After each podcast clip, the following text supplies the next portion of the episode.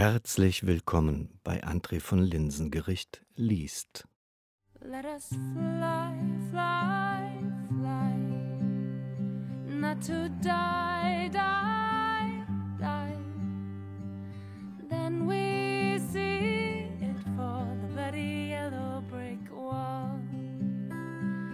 Then we see it fall, bloody yellow brick wall.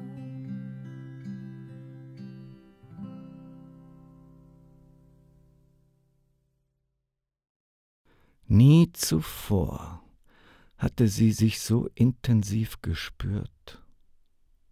Zu Hause fand sie sich hässlich. Hier war sie anders.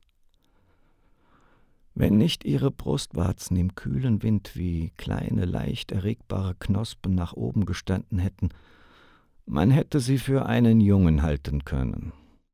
Hier gefiel sie sich, so wie sie war.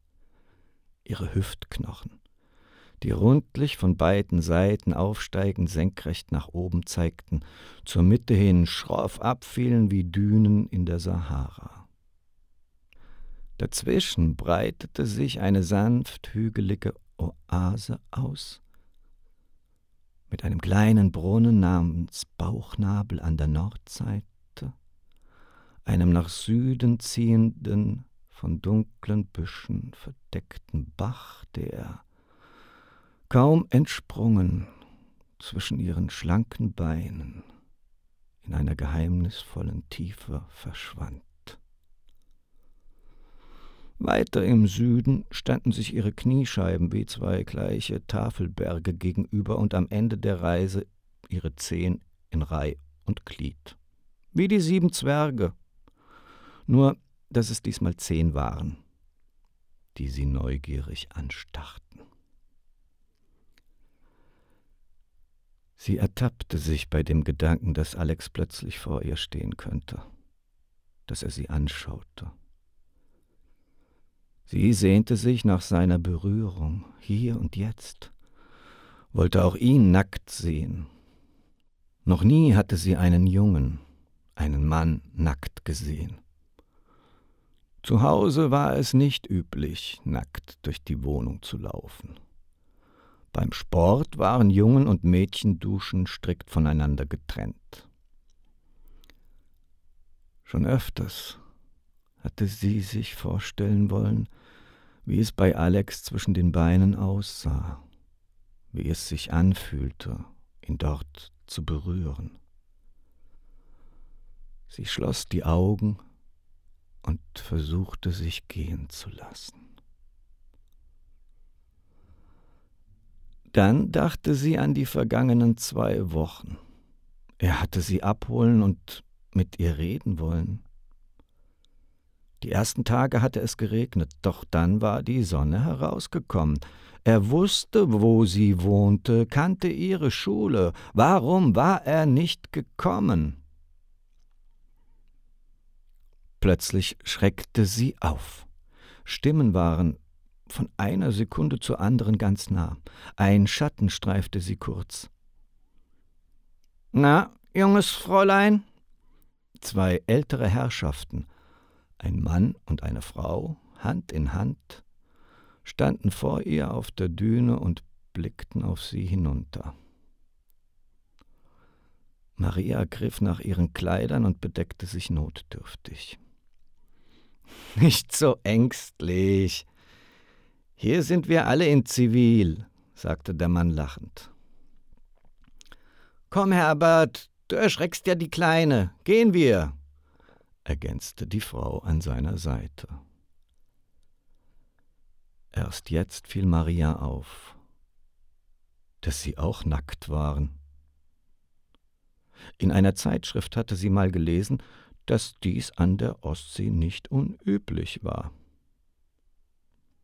Freie Körperkultur war in der DDR eine der wenigen Freiheiten, die sich die Menschen offenbar nicht hatten nehmen lassen.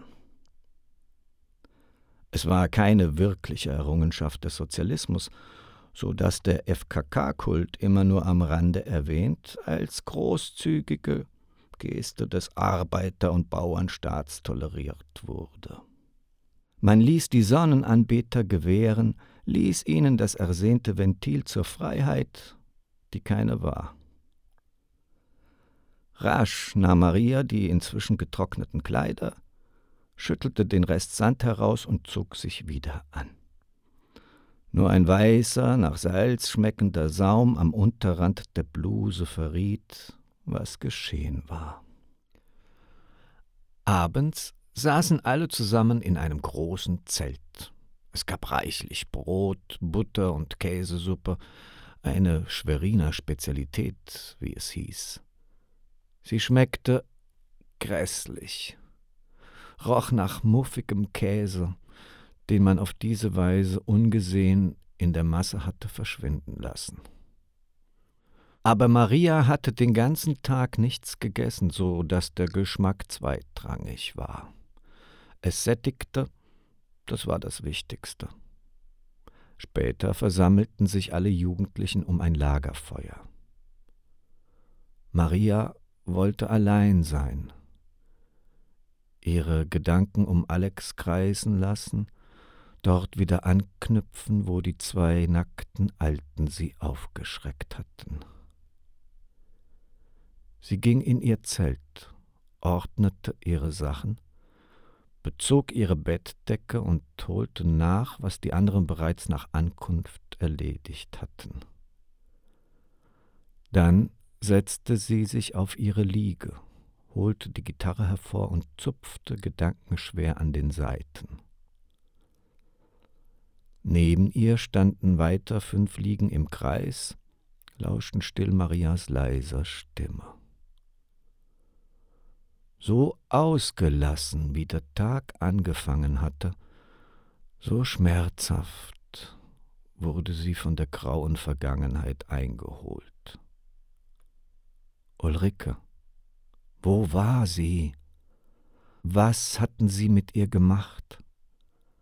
War es richtig, dass sie, Maria, sich hemmungslos freute, ausgelassen im Meer planschte, sich nackt in den Dünen räkelte, sich den feuchten Gedanken an Alex hingab? War es das schlechte Gewissen, das sie nun einholte, nicht an Ulrike gedacht zu haben? Sie musste sich ablenken, ging zurück zu den anderen, setzte sich jedoch abseits in die Dunkelheit. Sie wollte von niemandem angesprochen werden. Sie summte vor sich hin. Ihr war plötzlich nach Heulen zumute. Vielleicht lag es auch an den unbeschwerten Gesichtern, die im Schein des Lagerfeuers aufglühten. Wie gerne wäre sie eine von ihnen, zusammen mit Ulrike. Am nächsten Tag verzog sie sich gleich nach dem Frühstück in die Dünen. Diesmal nahm sie ihre Gitarre mit und ihr Tagebuch. Die ganze Nacht über hatten ihre Gedanken sie gequält. Sie musste sie irgendwie ordnen, zu Papier bringen. Nur dann konnte sie mit ihnen Frieden schließen. Als sie weit genug gegangen war, abseits jeglicher Trampelpfade, setzte sie sich auf eine verwitterte Planke. Das warme Holz stammte vielleicht von einem längst versunkenen Schiff, war irgendwann angeschwemmt worden. Es hätte vermutlich viel zu erzählen gehabt, wenn es denn hätte erzählen können. In gewisser Weise war es das Gegenstück zu Oma Hedde, die viel erzählte, auch wenn sie es nie erlebt hatte. Nachdenklich holte sie ihr Tagebuch hervor, schrieb ihre Gedanken auf eine neue Seite. Manchmal, so wünschte sie sich, müsste man sein Leben auch einfach so umblättern können, um eine neue, eine unbeschriebene Seite zu beginnen. Sie atmete auf, legte das Buch zur Seite und nahm ihre Gitarre zur Hand. Der Wind, der sanft durch die Büsche strich, schien sie mitfühlend zu begleiten. Eine Möwe setzte sich an ihre Seite. Sie blickten sich an, als würden sie sich kennen. Und, mein kleiner Freund, was meinst du dazu? Die Möwe legte ihren Kopf in den Nacken und stieß einen krächzenden Schrei aus. Dann hüpfte sie nach vorne, Dabei streckte sie die Flügel aus, erhob sich gegen den Wind und flog davon. Maria seufzte. Wie gerne hätte sie sich der Möwe angeschlossen. Sie war frei, kannte keine Grenzen, keine Mauern. Sie ließ ihren Schrei laut und für jeden hörbar heraus, wann und wo immer sie wollte. Irgendwann wäre auch sie eine Möwe. Der Vormittag verrann rasch, ebenso die nächsten Tage. Ihre Gedanken wirbelten durcheinander, verflogen in der Ferne, kamen ungefiltert zurück, drohten sie zu ersticken. Singen, nur singen, sich selber hören, war das einzige Ventil, das sie hin und wieder Ruhe finden ließ. Neue Strophen, neue Melodien halfen ihr, das loszuwerden, was in ihr brannte. Oft nickte sie in den Dünen ein, holte den Schlaf nach, den ihr die Nacht schuldig geblieben war. Verpflichtungen hatte sie keine, bis zu dem Tag, es waren fast zwei Wochen vergangen, an dem sie plötzlich gegen Mittag aufschreckte. Sie hatte zum ersten Mal Küchendienst und wollte nicht zu spät kommen. Es gab ein großes Küchenzelt, in dem ein Herd und eine Gulaschkanone mit Gas angefeuert wurden. Besteck und Teller musste sich jeder selbst holen, aus einem weiteren Zelt, in dem später der Abwasch stattfand. Der Küchendienst erfolgte nach einem vorher streng festgelegten Plan.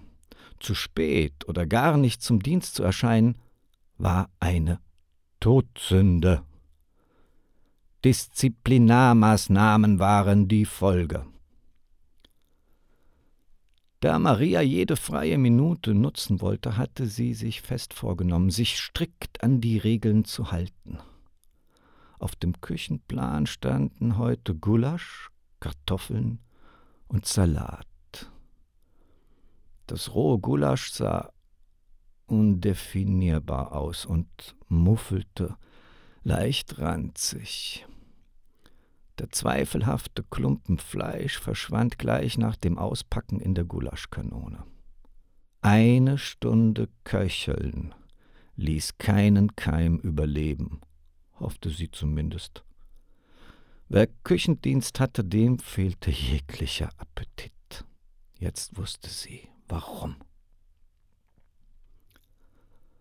Am Tisch saßen vier Jugendliche, darunter auch Lisa, und schälten Kartoffeln.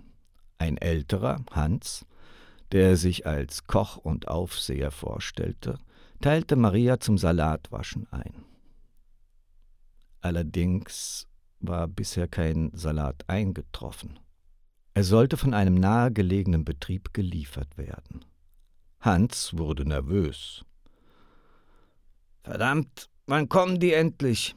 Hatte sie für elf bestellt und um halb eins soll es Essen geben, krummelte er vor sich hin. Es war allerdings keine Seltenheit, dass Lieferungen zu spät oder gar nicht eintrafen. Mal lag es daran, dass der zuliefernde VEB das gewünschte Produkt gar nicht produzierte und selbst auf Lieferungen angewiesen war, die dann ihrerseits ausblieben. Manchmal war der LKW vom Typ IFA H6, der von Hof zu Hof fuhr, kaputt und blieb auf freier Strecke liegen, so dass die frischen Sachen in der Mittagssitze vergammelten. Maria wurde kurzerhand zum Kochtopf umgeleitet. Gulasch rühren. Salat oder Gulasch, ihr war es egal. Sie tat es, ohne wirklich etwas zu tun. In ihrem Kopf kreisten unterdessen andere Gedanken. Ulrike, Alex und das Meer. Gleichzeitig spürte sie die Blicke der anderen im Rücken. Irgendwann musste sie sich dazugesellen, auch zu Lisa, wenn sie nicht über kurz oder lang als Außenseiterin verschrien sein wollte. Eine Fahrradklingel ließ sie aus ihrem Rührtrott erwachen. Endlich der Salat. Wird aber auch höchste Zeit. Hans Stimme klang verärgert. Den Salattransport hatte man offenbar kurzerhand auf ein Fahrrad mit Anhänger umgeladen, nachdem der IFAH sechs mal wieder seinen Dienst eingestellt hatte. Nach wie vor das Gulasch rühren spähte Maria durch den Zelteingang. Eine junge Frau, die kurz zuvor vom Rad abgestiegen war, wuchtete eine schwere Kiste vom Anhänger. Im Gegenlicht konnte Maria ihr Gesicht nicht erkennen. Es konnte Zufall sein, oder es war ein Streich ihrer quälenden Gedanken, aber die junge Frau erinnerte sie irgendwie an Ulrike. Sie wirkte erschöpft, hielt den Kopf gesenkt, hatte Maria den Rücken zugewandt. Mit vorwurfsvollen Gesten wurde sie von Hans erst einmal zurechtgewiesen. Schau dir das an. Das soll Salat sein? Lassen alle die Blätter hängen. Braune Spitzen. Muffig. Maria stand da, starrte fassungslos zu den beiden hinüber. Das Mädchen tat ihr leid. Nur Momente später ließ sie den Löffel in die Suppe fallen und trat zu ihnen. Die junge Frau hob langsam ihren Blick. Maria erschrak.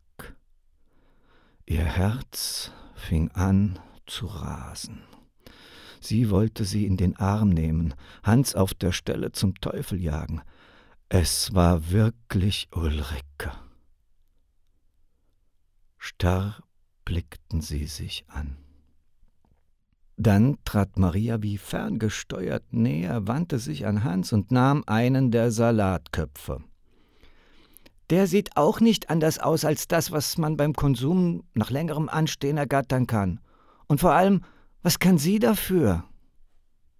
Sie nickte zu Ulrike. Maria, du hier? Es war nur ein Flüstern, das Ulrike hervorbrachte. Hans blickte verärgert von einer zur anderen. Die Stimmung war zum Anfassen gespannt. Er schien krampfhaft zu überlegen, wie er seine Autorität wieder zurückgewinnen könnte, schnaufte laut, bevor er ein Wort herausbrachte. Das wird ein Nachspiel haben. Maria, zurück zum Gulasch. Wenn das anbrennt, kommst du dahin, von wo diese Person gerade herkommt. Jugendwerkhof. Warum sagen Sie es nicht? Knast für Jugendliche, entgegnete Ulrike trocken. Maria konnte ein bewunderndes Grinsen nicht unterdrücken, was Hans noch mehr in Rage versetzte. Er drehte sich wutschnaubend zu Ulrike um. Und Sie, junge Dame, Sie verschwinden auf der Stelle. Ich werde mich beim Jugendwerkhof beschweren und dann dann können Sie sich auf einiges gefasst machen. Sie, Sie. Halt durch, Ulrike. Die können dich mal, warf ihr Maria im Gehen zu. Ulrike nickte. Meine Eltern, sie haben sie. Ich habe nichts verraten. Nichts. Es war mehr ein Flüstern, als Ulrike ein letztes Mal dicht an Maria vorbeiging. Dann schlich sie gebeugt zurück zum Fahrrad, setzte sich drauf und trat energisch in die Pedale, als wollte sie weg, weit weg. Maria blickte ihr hinterher, meinte ein letztes Winken zu sehen, bevor sie hinter der Wegbiegung verschwand. Let us fly, fly, fly. not to die, die, Then we see it for the bloody yellow brick wall. Then we see it for bloody yellow brick wall.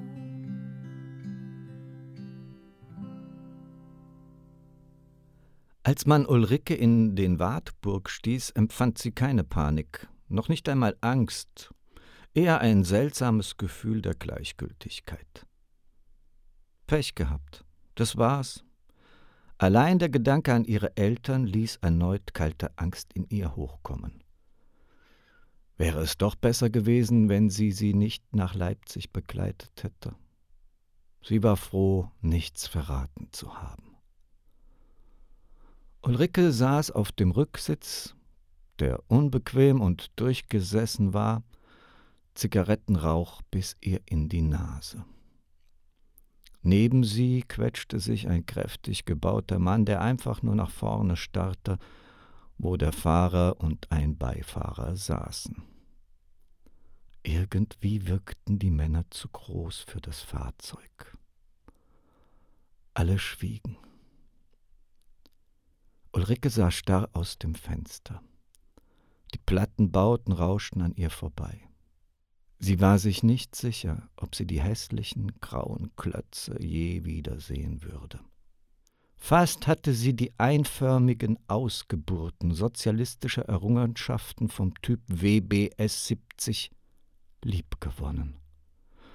Wenigstens hatten sie Maria und ihr auf ihren Dächern ein Stück Heimat geboten – das Gefühl, für eine kurze Zeit über allem zu stehen. Maria, der Gedanke an ihre Freundin ließ sie nicht los. Hatte man sie auch eingesperrt, verhört, vielleicht gefoltert? Maria hatte sich nichts zu Schulden kommen lassen. Wenn man sie festhielt, dann war es ganz allein ihre Schuld. Die Fahrt schien ewig zu dauern. Ein Gefühl von beklemmender Ohnmacht beschlich sie. Vor einem unscheinbaren Haus hielten sie schließlich. Es hätte ein normales Wohnhaus aus den Siebzigern sein können. Sie kannte bereits das Schema. Niemand sollte ahnen, was sich hinter den Türen und in den Kellern abspielte. Nur die vergitterten Fenster im Erdgeschoss ließen ahnen, dass man leichter hinein als herauskommen konnte. Ulrike musste als letzte aussteigen.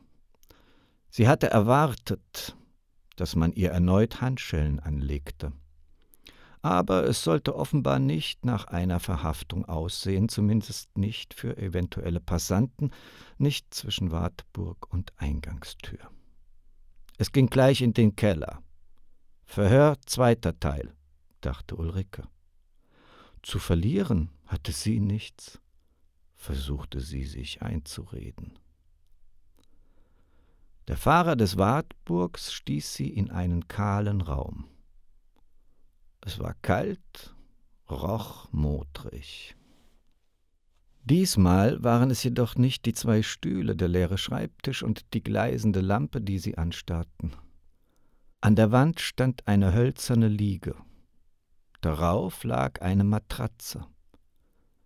In der Ecke gab es einen Kübel neben einem Waschbecken. Nur ein Hahn, nur kaltes Wasser. Die Eisentür fiel ins Schloss und wurde mehrfach von außen verriegelt. Kein Fenster. Erst jetzt wurde ihr unmissverständlich klar. Sie saß in einer Zelle, im Gefängnis. Wie betäubt setzte sie sich auf die Liege. Es war eher eine Pritsche, eine Trage, auf der man Kranke und Tote transportierte. Eine Neonröhre flackerte an der Decke. Früher hasste sie Neonröhren, ihr kaltes Licht, ihr monotones Brummen, ihr metallisches Zirpen. Jetzt war das Neonlicht das einzige, das ihr sagte, dass sie noch lebte. Mit einem kurzen Brummen wurde es plötzlich dunkel. Nur ein schwaches Fluoreszieren der Röhre verriet noch, von wo das Licht bis vor wenigen Sekunden kam, bis sich auch dies in der endlosen Dunkelheit verlor. Ich habe nichts zu verlieren, versuchte sie sich erneut zu beruhigen. Die Angst war stärker. Dunkelheit Enge, lebendig begraben. Sie musste sich konzentrieren, gegen die Panik ankämpfen, die in ihrem Inneren lauter wurde. Irgendwann würde sie zuschlagen, die Angst. Und sie begriff, dass sie doch etwas zu verlieren hatte, Kontrolle über sich selbst und am Ende auch ihren Verstand. Hallo? Ist da jemand? Etwas zu hören, auch wenn es nur die eigene Stimme war, half für einen Moment. Sie spürte ihren Atem schwerer werden, wie sich ihre Kehle zusammenzog. Verdammt, hört mich denn hier keiner? Sie sprang auf, tastete sich zur Tür. Vernietete Eisenplatten, von denen die Farbe abblätterte, keine Türklinke, nichts, an dem man sich hätte festhalten können. Sie spürte, wie sich kalter Schweiß auf ihrer Stirn sammelte, wie ihre Hände anfingen zu zittern. Sie holte tief Luft, atmete aus holte erneut Luft, ballte die Fäuste. Ein Schlag gegen die Tür reflektierte einen dumpfen, nichtssagenden Ton gegen die Zellenwand hinter ihr. Er schien nicht nach außen zu dringen. Wieder und wieder hämmerte sie gegen die Zellentür. Ihr könnt mich hier nicht einsperren. Ich habe nichts getan. Ich muss mit jemandem reden. Sie trat einen Schritt zurück, nahm Anlauf, krachte mit der Schulter gegen die Tür. Die Eisenplatte rührte sich keinen Millimeter. Wieder schlug sie mit den Fäusten auf sie ein, spürte den reißenden Schmerz ihrer Handgelenke, taumelte zurück in die Dunkelheit. Angestrengt versuchte sie etwas zu erkennen, die ausgestreckten Finger vor ihrem Gesicht. Die Dunkelheit war undurchdringlich. Sie schrie, dass man sie herauslassen sollte. Aber ihr Sprung nach vorne endete abrupt, schneller und härter als erwartet. Als sie wieder wach wurde, lag sie auf dem Boden. Die Neonröhre war wieder angegangen und verströmte ihr kalt flackerndes Licht. Pulsierende Schmerzen nagten an ihren Fingergelenken, dröhnten gegen ihre Stirn. Eingetrocknetes Blut klebte an ihrem Handrücken. An der Zellentür öffnete sich ein Schlitz. Ulrike sprang nach vorn, versuchte etwas durch den Spalt zu erkennen. Hallo, ihr da draußen, hört mich hier jemand? rief sie mit einer Stimme, die nicht nach ihrer eigenen klang. Ein Tablett wurde durch den Schlitz geschoben, darauf ein Plastikteller mit einem belegten Brot und ein Emaillebecher gefüllt mit Wasser. Rasch zog sie das Tablett in die Zelle und setzte sich auf den Hocker. Der Schlitz wurde verschlossen. Erst jetzt wurde ihr bewusst, länger nichts mehr gegessen und getrunken zu haben. Das kalte Wasser rann kühlend über ihre ausgetrocknete Zunge. Hastig verschlang sie das Brot, das nur mit Butter bestrichen war. Es dauerte nicht lange, bis sich der Schlitz in der Tür erneut öffnete. Wieder sprang sie davor, schrie durch die schmale Öffnung Hey, ist da jemand? Ich bin unschuldig. Habt ihr verstanden? Angestrengt versuchte sie jemanden durch den Schlitz zu erkennen, schob das Tablett zurück. Ich hab nichts getan. Ich bin unschuldig. Man kann mich doch nicht einfach. Der Schlitz klappte zu. Hier einsperren. Ihre letzten Worte kamen nur noch geflüstert. Erschöpft legte sie sich auf die Matratze, starrte zur Decke. Ihre Blase drückte gegen die Eingeweide, sie musste sich irgendwo entleeren. Rufen, damit man sie auf Toilette ließ, war zwecklos. Sie schaute sich um. Das Waschbecken wäre eine Möglichkeit. Schwer atmend richtete sie sich auf. Das Porzellan fühlte sich kalt an. Der Wasserhahn hing direkt über der kleinen Schüssel, unmöglich ihre Notdurft hineinzuzielen.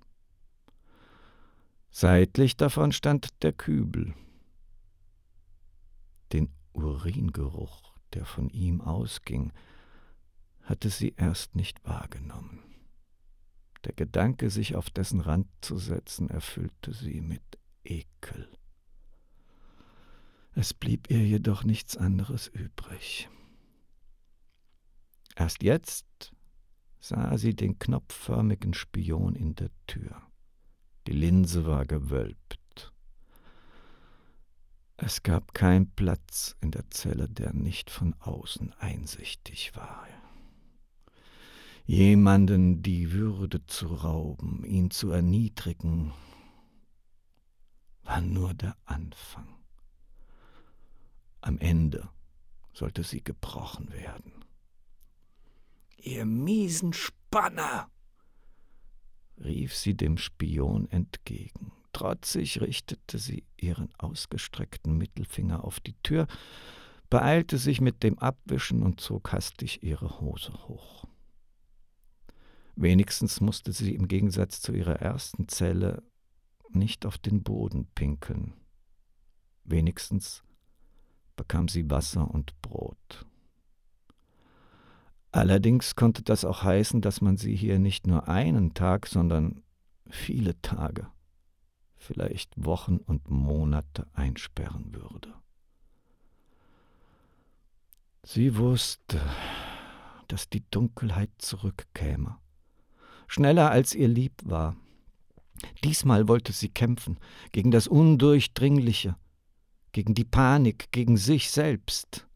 Ein Rest Widerstand war ihr noch geblieben. Sie musste sich daran festhalten. Die Neonröhre erlosch. Ulrike kniff die Augen zusammen, versuchte sich vorzustellen, dass nur ihre Lieder schuld an der Dunkelheit waren, dass sie jederzeit aufstehen könnte, um das Licht anzustellen oder aus dem Fenster zu blicken und die Helligkeit des Tages zu sehen. Ich kann sehen, wenn ich will. Ich kann alles sehen, murmelte sie zu sich selbst, wieder und immer wieder. Ihr Herzrasen hatte sie diesmal besser unter Kontrolle sich ablenken, auch wenn es eine Lüge war, nachdenken, sich konzentrieren auf das, was noch auf sie zukommen könnte, gab ihr etwas zurück, was sie fast verloren geglaubt hatte. Sie spürte ihren Willen, ihr unbeugsames Ich gegen jegliche Vernunft. Sie dachte an ihre Eltern. Vermutlich erging es ihnen ähnlich. Dunkelzelle. Hatte ihr Vater nicht von dem armen Teufel im Bautzen berichtet?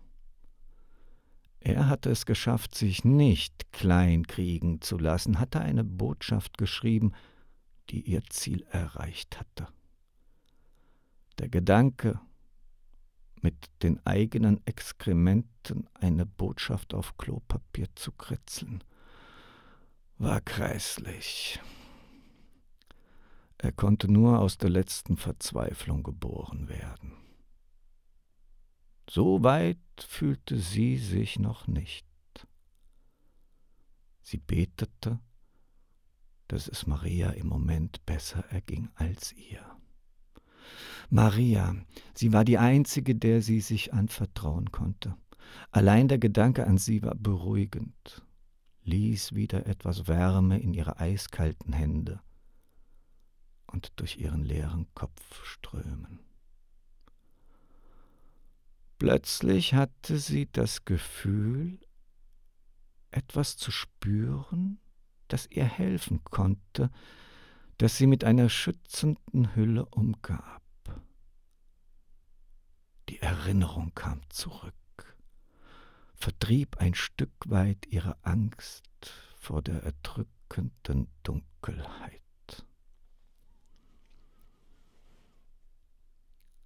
Es war noch keine Woche vergangen, eine seltsame Nacht, in der sie ihre Nähe gesucht hatte. Kurz zuvor war sie noch dem Zugriff der Phobos entkommen. Sie hatte gewusst, dass sie den Schutz bei Marias Eltern nicht lange in Anspruch nehmen durfte. Sie würde alle mit hineinziehen in ihren selbstverschuldeten Schlammmassel. Vielleicht war es die Vorahnung einer langen Trennung, dass sie ein letztes Mal bei ihr hatte sein wollen, näher als sonst. Wieder zirpte die Neonlampe an der Decke. Wieder wurde ein Tablett mit Essbarem durch den Schlitz geschoben. Wie oft sich das inzwischen wiederholt hatte, wusste sie nicht. Irgendwann hatte sie aufgehört zu zählen. Sie presste ihren Kopf an die Wand, versuchte etwas zu hören, was sich außerhalb ihrer vier Wände abspielte.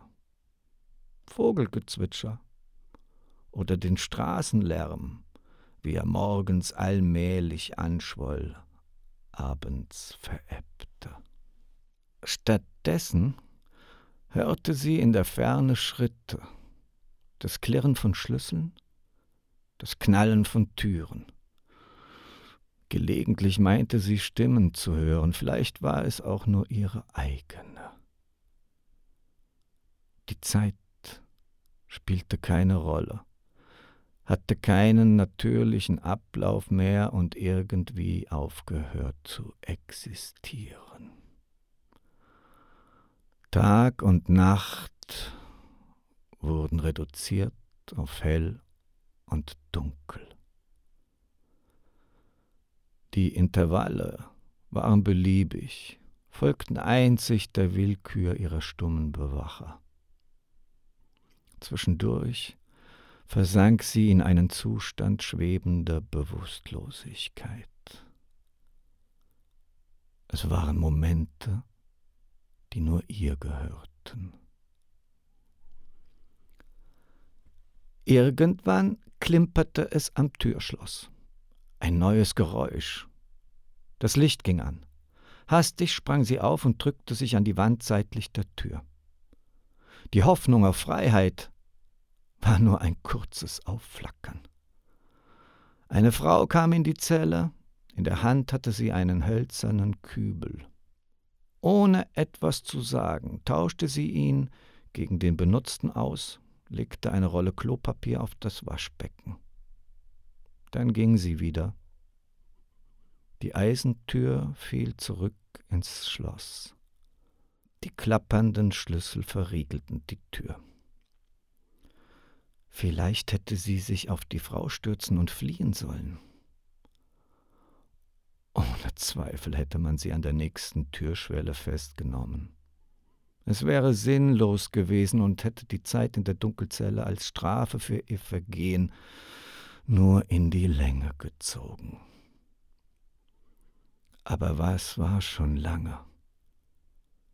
wenn sich die Zeit als solches aufgelöst hatte.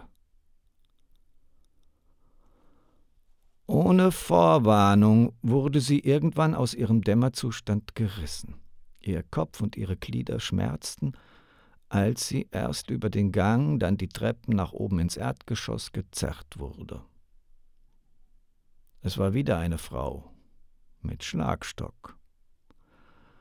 Nach der langen Dunkelheit schmerzte das fahle Licht in ihren Augen. Wie benommen folgte sie der Frau, die, obgleich Ulrike hinter ihr ging, sie offenbar genauestens beobachtete. Die Eingangstür zog an ihr vorbei und damit vielleicht die letzte Chance zu fliehen. Wobei, weit wäre sie nicht gekommen. Ihre Beine fühlten sich steif und schwer an. Der Raum, in den sie geführt wurde, hatte etwas Beklemmendes. Gleichförmige Akten reihten sich über und nebeneinander. Gleichförmig und doch angefüllt mit Schicksalen, die sich alle voneinander unterschieden, aber auch alle ihre Daseinsberechtigung hatten. War auch sie inzwischen zu einem dieser am Ende namenlosen Schicksale geworden? War es nur noch ihr Schatten, der von einer Zelle zur anderen verschleppt wurde? Die Stimme kam ihr bekannt vor. Sie musste die Augen nicht öffnen, um zu wissen, wer vor ihr saß. Wie lange würde sie jetzt durchhalten? Du hattest reichlich Zeit nachzudenken, sagte der Mann mit Glatze und Brille. Das Licht der Lampe, die auf sie gerichtet war, brannte heiß auf ihrer Stirn. Sie presste die Augenlider zusammen, versuchte sich zu konzentrieren. Wie lange? brachte sie mit gepresster Stimme hervor. Ich stelle hier die Fragen. Herrgott nochmal, wie lange war ich in dem Loch? Sie musste es herausschreien, um die Zeit zurückzuholen. Zwei Wochen. Ulrike nickte, lächelte in sich hinein. Der unbeugsame Wille war ihr geblieben. Eine seltsame Kraft meldete sich in ihr zurück. Die Stille war angespannt. Noch einen Wutausbruch würde der Mann, der sich nie mit Namen vorgestellt hatte, nicht durchgehen lassen. Wer waren die anderen in Leipzig? Der Mann versuchte die Gesprächshoheit zurückzufordern. Namen, ich brauche Namen. Und was waren die Ziele? Singen, beten, sagte ich bereits. Ihre Stimme klang leise, fast gelassen und gerade deshalb für ihr Gegenüber so provozierend. Staatsfeindliche Hetze. Darauf stehen zehn Jahre, fauchte der Mann ungeduldig zurück. Ulrike blickte auf. Sie wunderte sich über ihre Gelassenheit. Gleichgesinnte, die beten, nichts weiter. Wovor haben Sie eigentlich Angst? Wie ist überhaupt Ihr Name? Es blieb einige Sekunden still, dann sagte er nicht schlecht, Ulrike, nicht schlecht. Wenn du nicht auf der falschen Seite stehen würdest, könnten wir dich in der Behörde gut gebrauchen. Ulrike verkniff sich eine Antwort. Offenbar waren sie mit ihrem Verhör, vermutlich auch mit dem ihrer Eltern, nicht weitergekommen. Das Repertoire der Stasi hatte jedoch noch einiges auf Lager. Sie dachte an ihren Vater und seine Berichte aus Bautzen. Fragen musste sie nicht stellen. Die Antwort ließ nicht lange auf sich warten. Du wirst Angst haben, das verspreche ich dir. Du und deine Eltern und deine Freundin, diese Maria Münkwitz. Ulrike zuckte zusammen, spürte ihren anfänglichen Mut schwinden.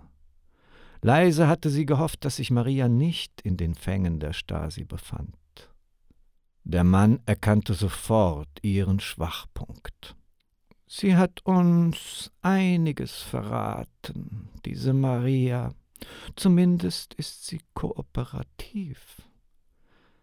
Sie lügen. So, ich lüge. Das ist eine schwere Anschuldigung. Nun, ich werde mal darüber hinwegsehen da ich doch weiß, wie sehr dir an dieser Maria gelegen ist? Ulrike spürte, wie ihre Knie weich wurden und anfingen zu zittern. Maria stand außen vor, war unantastbar, dachte sie zumindest. Lassen Sie Maria aus dem Spiel. Wir bestimmen hier die Spielregeln. Hast du das vergessen? Aber keine Sorge, deine Maria freut sich bereits, ihren Urlaub an der Ostsee zu verbringen. Ferienlager. Sie hätte nach dir fragen können, tat sie aber nicht. Schon ärgerlich, nicht wahr? Sie wird ihre Gründe haben. Oh ja, und deswegen verlebt sie auch ein paar unbeschwerte Stunden an der Ostsee, während du in diesem Loch, wie du es nennst, schmorst. Ulrike zuckte zusammen. Erdrückend klar wurde ihr in diesem Moment, dass sie nicht wieder zurück konnte, zurück ins Loch, in die Dunkelheit, in die Zeitlosigkeit. Irgendwann würde die schützende Erinnerung an Maria und all das andere Gute in ihrem Leben zerbrechen. Sie musste etwas sagen. Wir haben gesungen, Maria und ich. Das ist alles. Ach so, gesungen und vermutlich gebetet. Das kennen wir bereits. Nein, nicht gebetet. Wir haben von einer besseren Welt gesungen, von einer Welt ohne Grenzen, wo man sagen kann, was man will, ohne dafür in den Knast zu kommen. Wollen Sie nicht auch einfach mal die Wahrheit sagen, Sie und Ihre tausend anderen Spitzel? Der Mann erstarrte erneut. Damit hatte er offenbar nicht gerechnet. Es war wie Hase gegen Igel. Ulrike war jedoch klar, dass sie verlieren würde, auch wenn sie der Igel war. Was auch immer trieb sie zum Angriff? Selbstachtung oder Dummheit? Sie wusste es nicht. Vielleicht beides. Seine Antwort konnte nur lauten, sie zurück in die Dunkelkammer zu schicken. Sie wollte noch etwas sagen, biss sich aber stattdessen auf die Lippe. Hätte sie doch lieber die Klappe gehalten. Es kam jedoch anders. Wortlos ging der Mann aus dem Raum, blickte sich nochmals kurz um, schüttelte den Kopf. Dann verschwand er im Gang. Sie hatte gewonnen. Zumindest für den Moment. Die Tür war nur angelehnt. Ulrike wusste nicht, was sie tun sollte. Vielleicht hätte sie gehen sollen. Flucht vor der Staatsmacht war ein bekanntes Verbrechen, schlimmer noch als staatsfeindliche Hetze. Sie wartete, bis zwei Frauen erschienen und sie aufforderten, mitzukommen. Sie atmete auf, als sie an der Kellertreppe vorbeigingen. Dunkelheit blieb ihr im Moment erspart. Aber wer weiß, für wie lange? An der Wand hingen Schwarz-Weiß-Bilder. Genosse Honecker blickte sie süffisant lächelnd an. Deine Tage sind gezählt, Erich, flüsterte sie in sich hinein. Woher ihr trotziger Wille kam, wusste sie nicht. Vielleicht war es der Gedanke, dass es noch schlimmer kommen würde und dass sie daran nichts ändern konnte. Sie stiegen in einen Bus, der in einem Innenhof wartete. Um sie herum ragten Mauern auf. Die Fenster waren verdunkelt. Sie wurde hineingestoßen, taumelte zwischen den Sitzen hindurch zu irgendeinem Platz, auf den sie sich fallen ließ. Sie war die Erste. Andere kamen hinzu, die meisten schienen in ihrem Alter. Sie beugte sich zum Gang des Busses und wollte etwas sagen. Es wird sich hier nicht unterhalten, ist es klar? fauchte eine korpulente Frau und drohte ihr dabei mit einem Schlagstock. Im Bus roch es muffig, eine Mischung aus feuchtem Schimmel und Abgasen. Der Motor heulte auf. Der Bus, ein älteres Modell vom Typ Icarus, setzte sich holprig in Bewegung. Erst als sie eine Weile gefahren waren, blickte sich Ulrike nochmals um. Die Gesichter, die sie sah, waren blass, wirkten eingeschüchtert. Erschöpft legte sie ihren Kopf an den Fensterholm, schloss die Augen. Zumindest war es einigermaßen hell, war sie umgeben von Menschen, denen es offenbar ähnlich erging. In der Rückenlehne des Vordersitzes befand sich eine Broschüre. Das verhasste Wappen strahlte ihr triumphierend entgegen.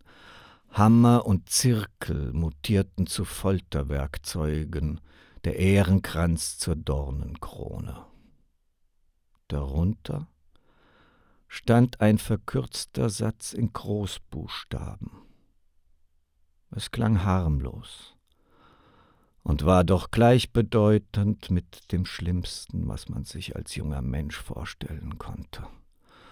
Umerziehung, Kollektivstrafe, Unterordnung, Drill. Anleitung zum Verhalten im Jugendwerkhof. Marias Mutter hatte mal Andeutungen gemacht, einen Nachbarjungen erwähnt. Torgau. Sie hatte es verdrängt. Nun kam alles wieder hoch.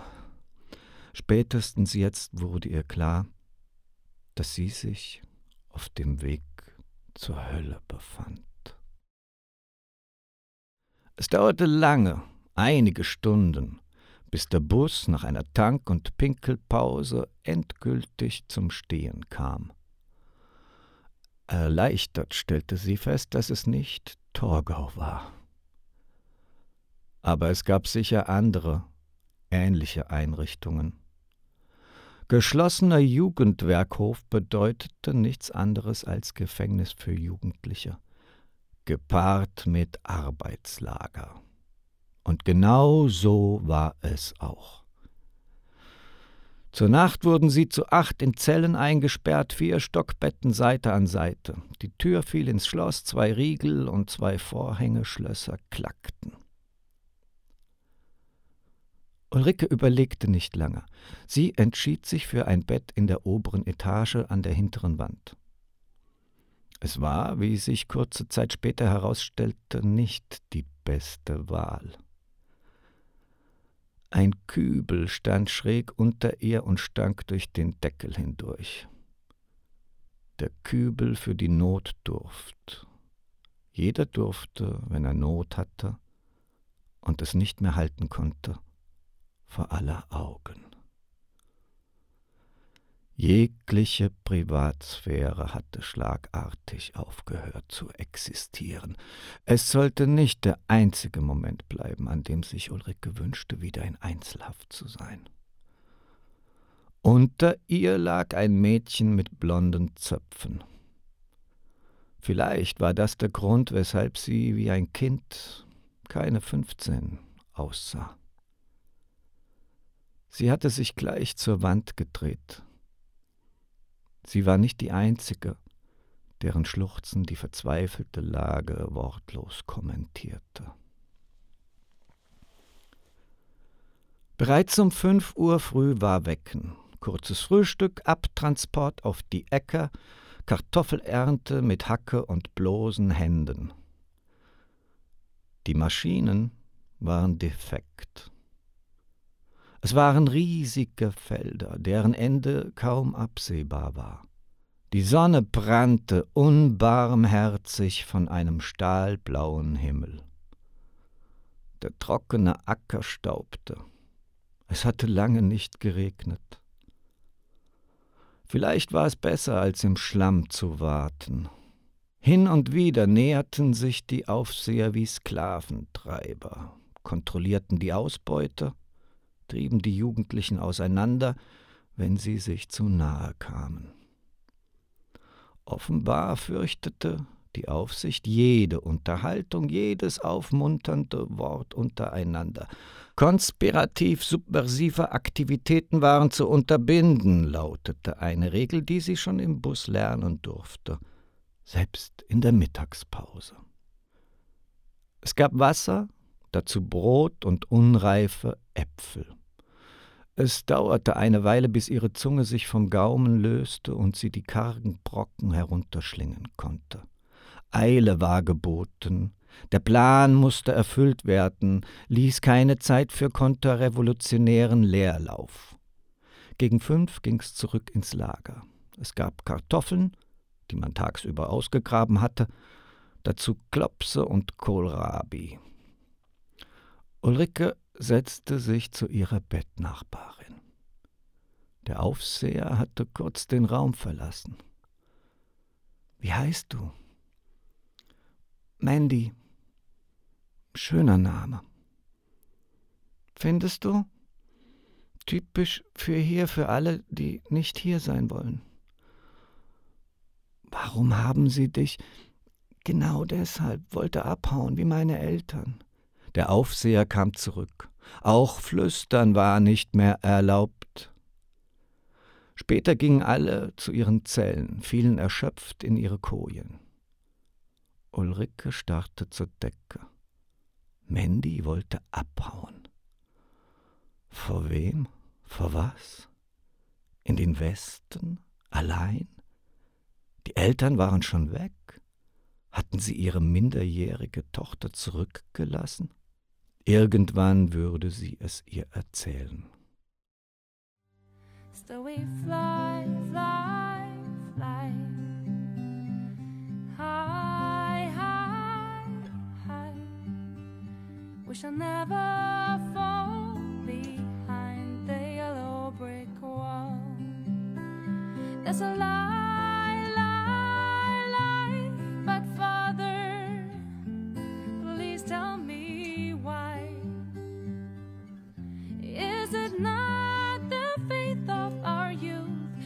speak aloud and to tell all the truth so that we fly, fly, fly high, high to the sky? We shall never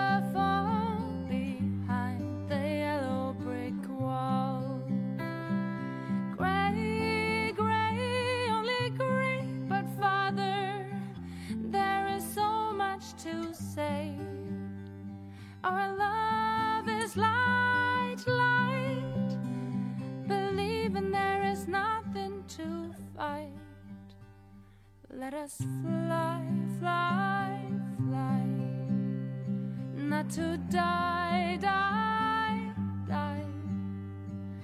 Then we see it for the bloody yellow brick wall. Then we bloody yellow brick wall.